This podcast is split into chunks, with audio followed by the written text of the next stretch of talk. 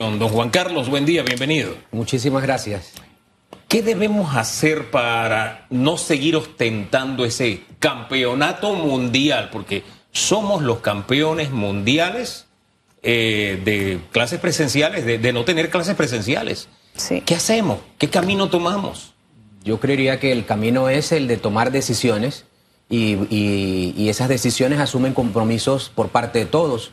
Eh, toda la sociedad tiene que estar implicada en, volver, los estudiantes necesitan volver a, las aulas y, eso implica la, propia responsabilidad individual de, las familias, de lo que pasa aquí los fines de semana, de lo que pasa colectivamente con, relación a, ese desinterés de tener disciplina. Creo que es disciplina colectiva para eh, eh, imponer algún método de, control eficiente en donde las familias tienen un papel que cumplir mucha orientación, disculpe, mucha orientación a la familia, sí, es cierto. Pero, eh, para que pierdan el miedo, hay padres de familia que tienen miedo. Se lo digo porque yo tengo dos hijos en escuelas todavía y en una de esas escuelas solo cuatro estudiantes fueron a dar clases presenciales, el resto estaba en línea. En, en la otra escuela sí, gracias a Dios, el 100% fueron a dar clases.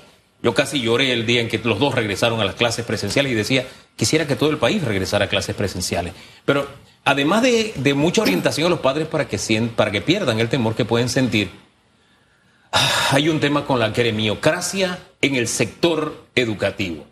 Fíjense que ya para el inicio del año escolar no es que no inician si algunas escuelas no están listas, es si los planteles no están listos. Es decir, en la historia republicana nunca hemos tenido el 100% de la escuela lista, nunca. Ah, pero esta vez volvemos si las escuelas están listas. Si no están listas todas, seguimos todavía en línea. Que eso es inaceptable ya, porque a esta altura, después de dos años... ¿Qué hacemos con eso? Diálogo, el diálogo y, intentar exponer las razones. O sea, yo creo que nadie se puede resistir a que el país de alguna manera salga de este estancamiento. Vivimos un estancamiento y todos debemos eh, propiciar una, actitud colectiva. Los gremios no escapan a eso, pero se trata de que las autoridades tienen la responsabilidad de dialogar. Si las autoridades eh, no enarbolan esa eh, actitud de acercamiento, el enfrentamiento siempre va a estar presente. Por lo tanto, es un tema de responsabilidad de las autoridades de encontrar esos mecanismos de conversación. Claro que sí, y además que también yo creo que los gremios han sido un poco exigentes porque primero pidieron la vacuna, después cuando estaba la vacuna pidieron la de los niños, la de los niños se están vacunando, yo creo que también ya se están quedando un poco sin, sin argumentos justamente para poder regresar a lo que tienen que regresar, que es las clases presenciales donde se ha evidenciado, no solo aquí en Panamá, o sea, estamos en una pandemia mundial donde las comparaciones y el intercambio de información ha sido vital y donde se ha demostrado que en los colegios no es el lugar donde se están cometiendo los contagios, sin embargo, la brecha educativa que estamos logrando y las repercusiones que eso va a tener a futuro va a ser invaluable y impresionante. Así que bueno, yo creo que estamos todos alineados en que esperamos de que en marzo haya un regreso seguro y asegurado que son dos cosas distintas. Seguro nivel de salud y asegurado de que van a regresar a clases. Pero bueno, vamos a hablar un poquito del, tema de, hoy sobre esta factura electrónica que, ha generado muchísimo eh, disputa, sobre todo con eh, el Colegio de Abogados, y donde, como bien lo decía Hugo, ha logrado que los abogados se unan, eh, muchos eh, que tienen posiciones distintas en otros temas en este. Y yo quería, como, como docencia, que nos explicara a qué exactamente de esta factura electrónica, que ojo, la facturación electrónica es algo que se está dando en muchísimos países del mundo y se supone que es un avance hacia la transparencia eh, y hacia tener todo en orden y tener las cosas en línea. ¿Qué es exactamente lo que usted se opone? ¿Es un tema de privacidad? ¿Es un tema de costos? ¿Qué es? Eh, primero vamos a plantear lo siguiente no se promueve ni la irresponsabilidad tributaria, ni se está promoviendo que un sector está exento de contribuir al desarrollo colectivo del país. Nosotros estamos eh, en oposición al tema de la facturación electrónica porque básicamente eh, se trata de una reglamentación, una obligación que llega impuesta a través de esta ley 256 que no tiene sustento en la Constitución toda vez que las profesiones liberales, que abarcan más de 40 actividades en general, eh, tienen un marco específico en la Constitución de 1972. Y ese marco específico reposa en que la ley solo puede reglamentar determinadas áreas del funcionamiento de estas actividades. Esas áreas son idoneidad, moralidad, previsión y seguridad colectiva, colegiación, salud pública y sindicación y cotizaciones obligatorias. El artículo 40 no indica ni le da facultad al Estado de reglamentar el ejercicio de las profesiones liberales imponiendo esta obligación porque el constituyente así lo determinó. Y no es una discusión eh, eh, superficial, es una discusión que ya fue eh, debatida y se encuentra en la Gaceta 17.403 del 3 de agosto de 1973. Pero cuando dice regular, ¿a qué se refiere que se sienten que los están regulando? Cuando usted crea la obligación de cambiar el método de facturación tradicional de, de una libreta de factura a un método de facturación electrónica, y que como consecuencia de ese cambio usted está sujeto a un régimen de sanciones, usted está regulando las actividades profesionales porque crea un catálogo de sanciones que inclusive conllevan el cierre del establecimiento. Yo, entiendo, yo entiendo el argumento legal y tengo que decir que además de los abogados hay una serie de profesionales de otras ramas que también se han pronunciado en esa misma línea. Eh, las profesiones liberales principalmente, ¿no? Eh, eh, el, punto es el siguiente, si yo siento que se está atentando contra mi derecho, tal como usted lo está diciendo, aquí tiene que haber un dirimente, porque la posición que tiene la DGI es muy distinta a la que tienen ustedes, ¿no? Ellos dicen que no se está violando la Constitución, en fin, tienen toda esa argumentación legal y ustedes sostienen lo contrario. Entonces aquí más que irnos a las calles, tenemos que irnos a los tribunales. ¿Confían ustedes en que los tribunales Por supuesto, ya pueden ya, ya, la Corte lo hizo, 1973, un año después de entrada de vigencia la Constitución que nos rige actualmente, el Pleno de la Corte Suprema determinó que de una simple lectura en el primer párrafo del artículo 40 está determinados los límites de reglamentación del Estado en relación a las profesiones liberales. Y esa particular situación es lo que primeramente los abogados hacemos. Vamos y acudimos a presentar una demanda de inconstitucionalidad. Pero salimos a las calles para expresar nuestro rechazo porque adicionalmente a este debate constitucional resulta ser que la ley 256 se aprobó sin participación de los sectores profesionales.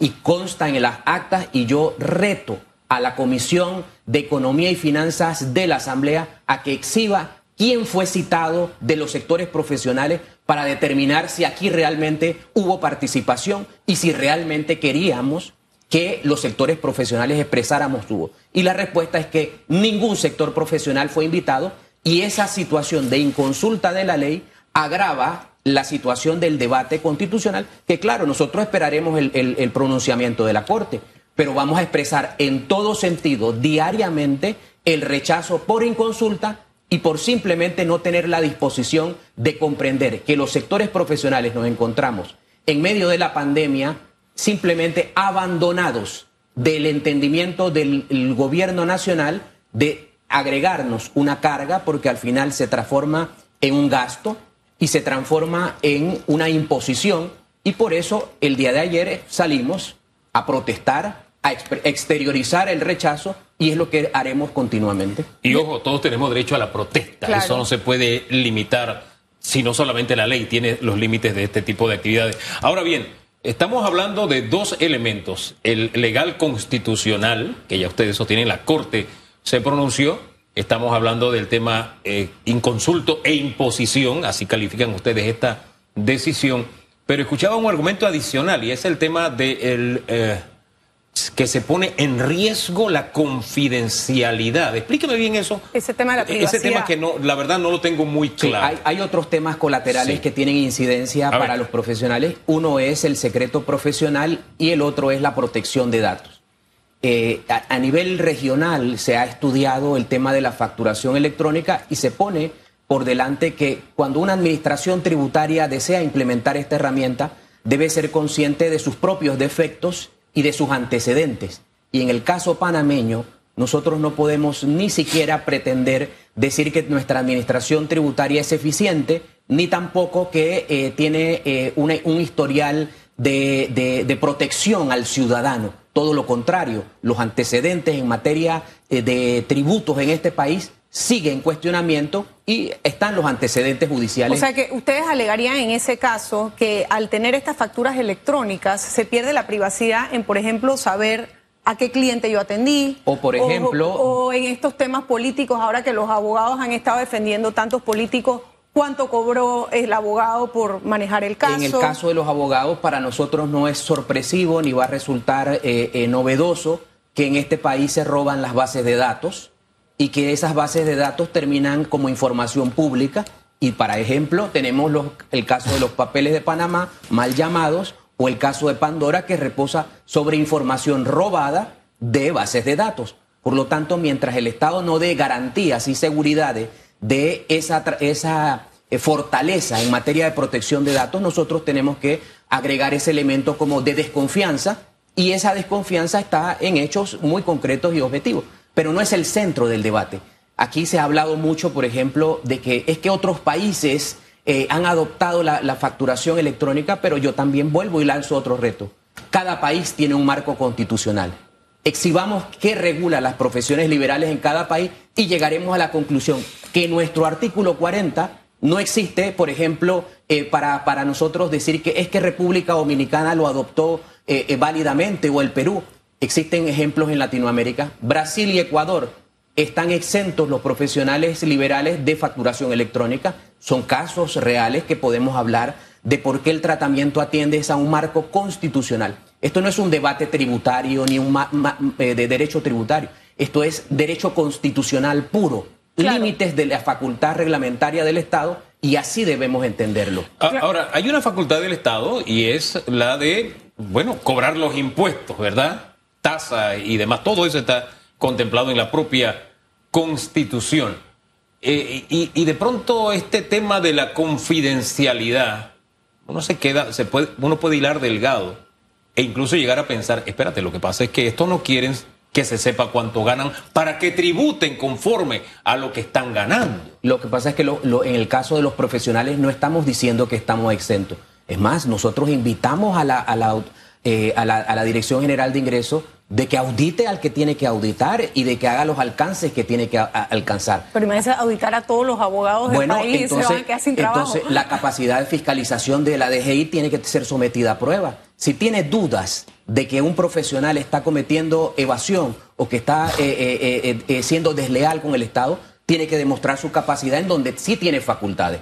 Pero no entrometerse porque no es un tema de facilitar la tarea de la DGI a través de un mecanismo de supervisión sencillo.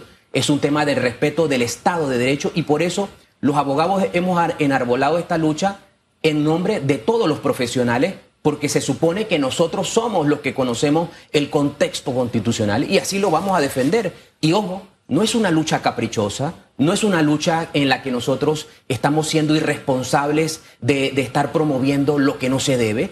Yo puedo dar la cara en este momento con la convicción profunda que nuestra lucha, más que legítima, es una lucha de institucionalidad ganada por los profesionales y está el fallo de 1973. Y vuelvo y repito, solamente basta leer simplemente y ahí se describen los límites y es el contexto con el cual nosotros seguiremos en nuestra lucha. Y yo tengo una, me gustaría aclarar algo. Primero, yo veo que están como muy enfocados en el tema constitucional, eh, porque es un derecho constitucional, porque está en la Constitución. Si esto no fuera así, vamos a primero dejar un momento al lado y entender un poco el proceso. Decía también que eh, tiene que ver algo con el tema del costo, que obviamente al final del día se lo vas a cargar.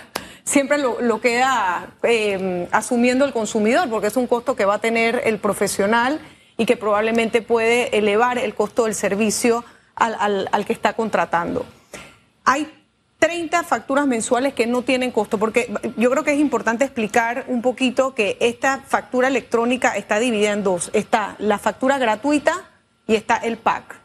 Entonces, la factura gratuita tienen hasta 30 y yo, me, yo pensaba, bueno, ¿por qué no de repente justamente empujar para que sean más de 30 facturas? Porque o es un tema, por eso digo, es un tema de costos o es un tema de la privacidad o es un tema de eh, no querer decir cuánto solo, o sea, ¿De qué se trata? ¿De qué se trata? Porque independientemente de lo que diga la Constitución, es para entender si realmente esta factura electrónica nos está adelantando o nos está atrasando independientemente de la Constitución. Yo, yo, creería que no podemos desligarnos del marco constitucional por la sencilla razón.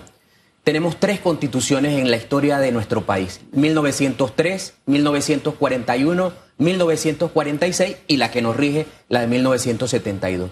Solamente hay que mirar el texto de este artículo actual 40 y saber que el Estado en su evolución fue adecuando los, las capacidades de reglamentar las profesiones liberales. Una simple lectura, por ejemplo, en la Constitución del 46 existían cuatro actividades o cuatro eh, eh, eh, motivos por los cuales el Estado podía reglamentar y en la del 72 existen seis.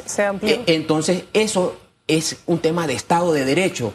De la misma manera en que nosotros reclamamos esto o consentimos que esto se permita, el día de mañana nosotros no podríamos levantar la voz porque el Estado nos va a decir, es que utilizar un teléfono de marca tal para comunicarme con, con las instituciones es lo que para mí me facilita y asimismo esa permisibilidad es una pérdida de derechos ciudadanos y nosotros lo entendemos como un tema de libertades ciudadanas. O sea que ustedes creen que si se cede en esto pudiera haber repercusiones a largo plazo en otros temas porque se, está, creando un precedente. Es la puerta a la arbitrariedad porque luego nosotros no vamos a poder protestar de ningún tipo de reglamentación porque el Estado se intromete en donde no puede y todos simplemente aplaudimos y eso no puede ser eh, en un Estado de Derecho. Bien, en un Estado de Derecho entonces el dirimente en este caso tendría que ser la Corte, ¿no? La Corte Suprema. Pero mientras la Corte llega a pronunciarse, nosotros seguiremos alzando la voz, reclamando ese proceso legislativo. El diputado Gonzalo González, el presidente de la Comisión de Economía y Finanzas, tiene la responsabilidad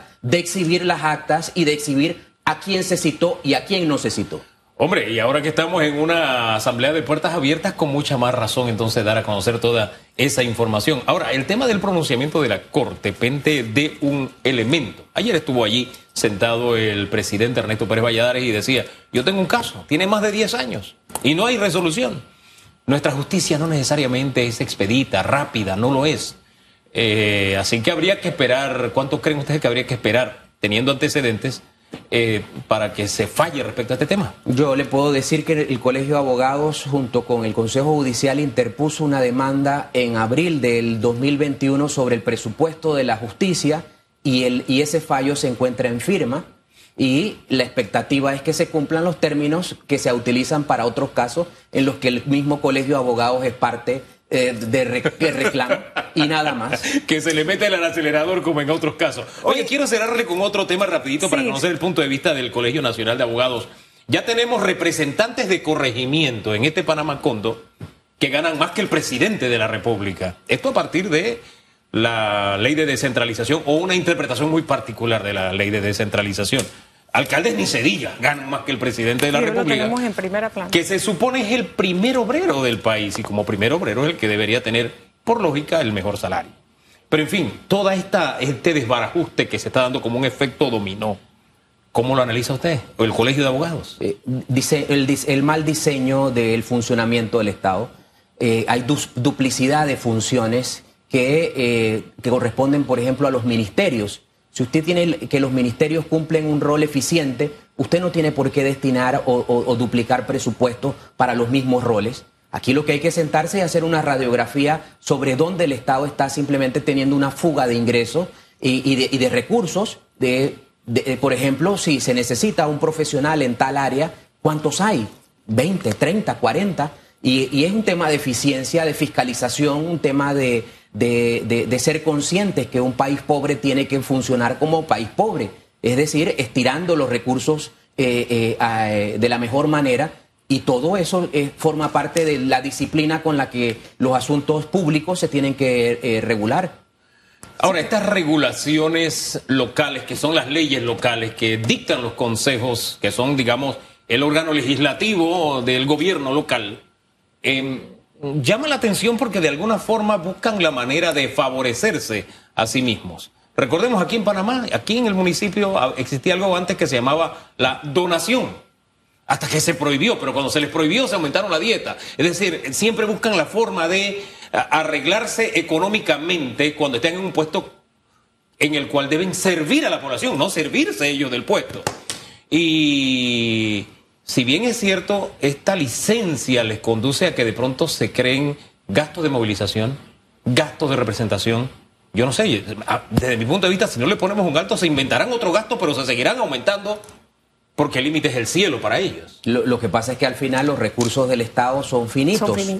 y, en, esa, en esa particular situación yo debo revisar, o alguien debe revisar desde la estructura general del Estado, cómo se está teniendo un, gasto eh, excesivo en esta réplica de asuntos. Yo, yo, me enfoco en que los ministerios, con cumplir su rol de, control de las actividades, usted no encontraría sustento ni para el tema de los representantes ni de los diputados, porque se trata que la estructura central opera adecuadamente. Claro, y es una lástima porque se ha peleado tanto para ganar espacio en la descentralización, que en la mayoría de los casos bien llevada y bien administrada es muy positiva para las diferentes regiones del país. El problema es cuando el problema es cuando no sabemos utilizar la confianza, los recursos y lo que está escrito pues se acopla a los beneficios propios de los políticos. Oye, esta, ley costó mucho, mucho, mucho, hubo mucha presión, hubo mucho trabajo hasta que al final se logró, no se logró la ley perfecta, fue pospuesta, al final tuvimos una que daba los primeros pasos en descentralización,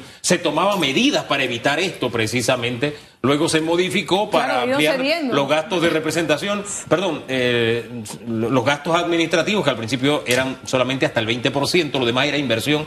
Ahora resulta que se ha convertido en una licencia para que algunas personas lleguen a servirse del Estado y eso hay que ponerle un alto en algún momento.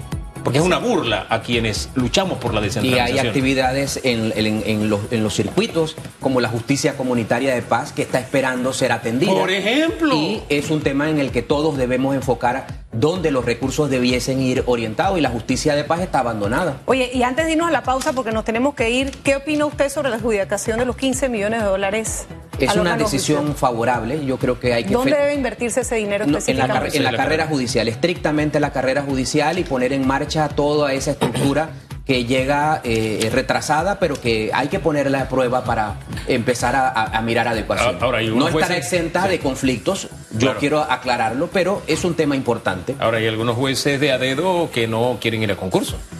El, tema, el tema hay un tema pendiente y aprovecho también. La sala tercera tiene pendiente más de 40 recursos en relación a este, a este, este debate de los concursos, que sería prudente que también emitan concepto y, y zanjen el conflicto para disipar ese camino que se debe recorrer en materia de implementación de la carrera judicial. Y que hay que empezar a hacerlo desde ya. Muchísimas gracias. A ustedes.